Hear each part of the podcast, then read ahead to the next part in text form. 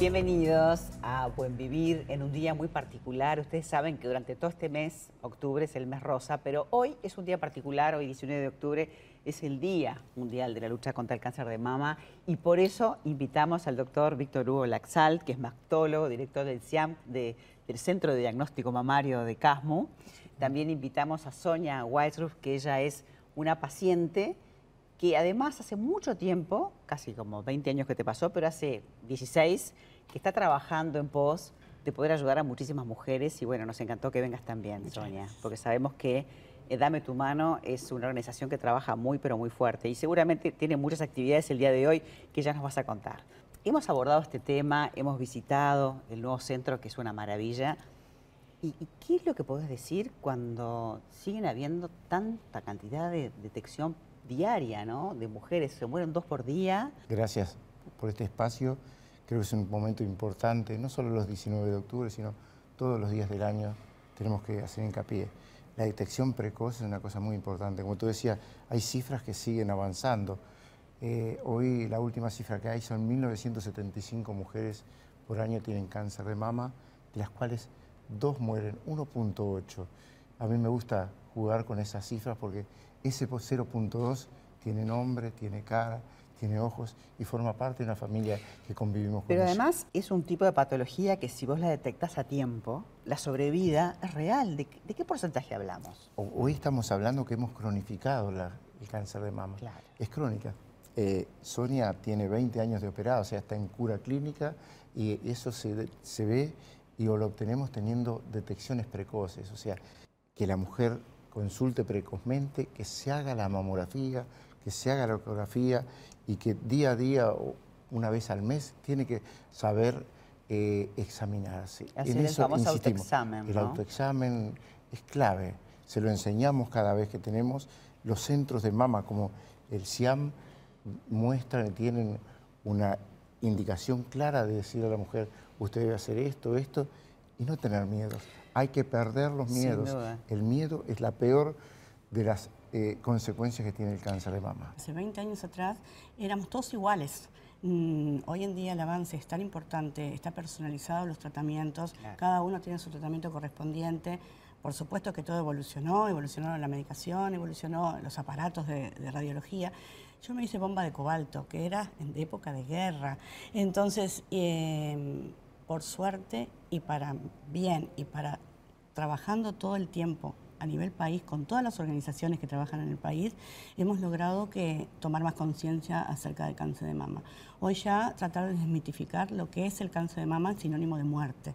Es como decía el doctor, en un 95%, si se detecta a tiempo y se hacen los estudios a tiempo, es totalmente curable. Ahora, la detección precoz está de la mano de la mamografía. ¿Cuánto se irradia una mujer cuando se hace una mamografía? Si anda siete, siete semanas en la calle, se irradia lo mismo que una mamografía. Si viene de este, Madrid en el avión, se irradia la misma cantidad. Entonces...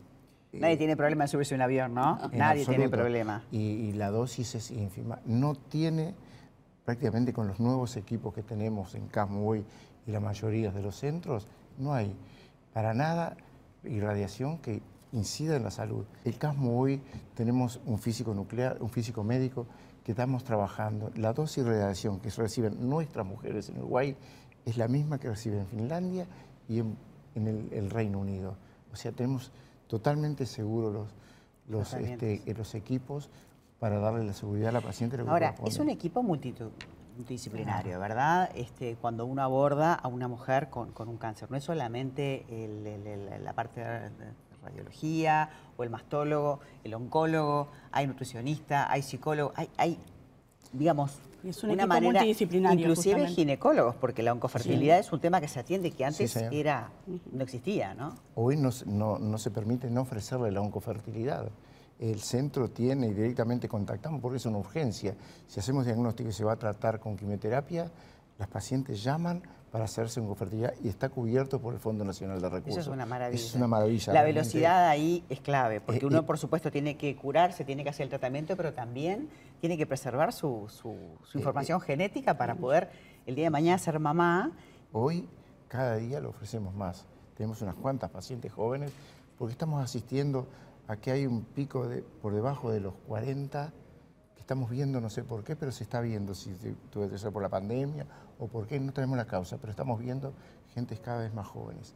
Hoy la mamografía, todos los centros de mama la, promovemos a partir de los 40 años. Y si tiene antecedente de riesgo, 10 años antes. Porque antes te decían, no, tenés que hacértela cuando sos más grande o hacértela cada dos años. Y eso es una locura. Hoy, hoy, todo el mundo está aceptado eh, matemáticamente, modelos matemáticos, que la mamografía debe hacerse anualmente. No aceptamos desde los centros de mastología que se haga cada dos años. Hay una cosa que se llama cáncer del intervalo, que aparece hiciste una mamografía, a los dos años hace otra y tenés un cáncer de mama en el y también la, ecografía, que antes solamente se lo hacían a ciertas mamas fibrosas o ciertas... ¿Ustedes cómo lo manejan eso? En el centro, eh, como director, eh, exijo que se haga la ecografía. Si lo necesita, se hace en el momento. Y se hace la biopsia en el momento. Ah, qué bueno eso. Eso hoy tenemos.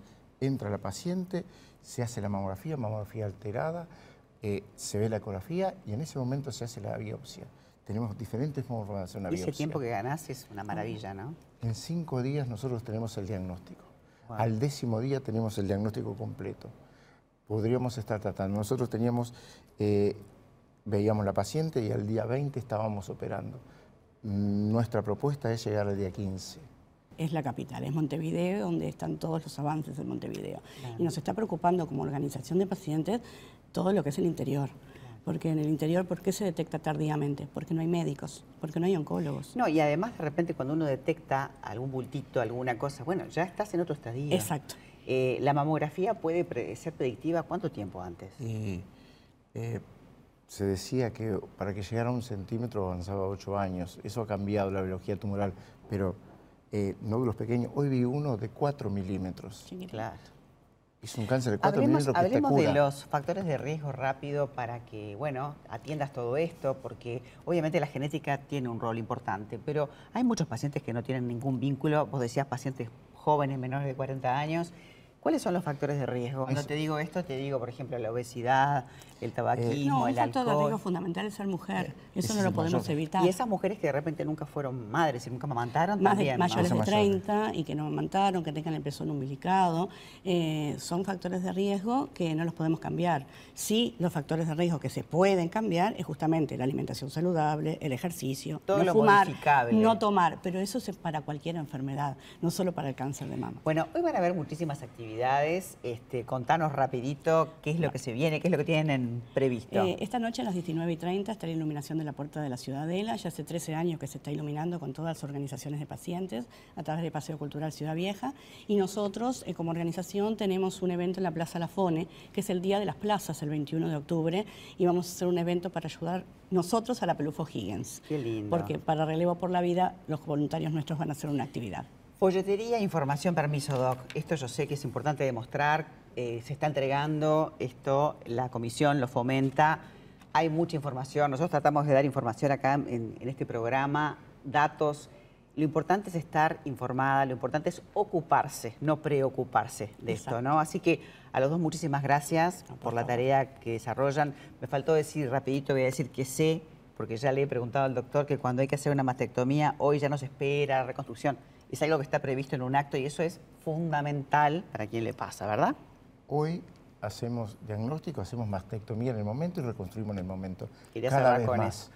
Quería cerrar con eso que me parecía muy importante. Algo muy importante, las prótesis internas y los expansores están cubiertos. Ya no hay que pagarlos a nivel país. Cualquier mujer te puede reconstruir en forma gratuita. Gracias, Sonia. Gracias por, todo lo que haces y por, estar.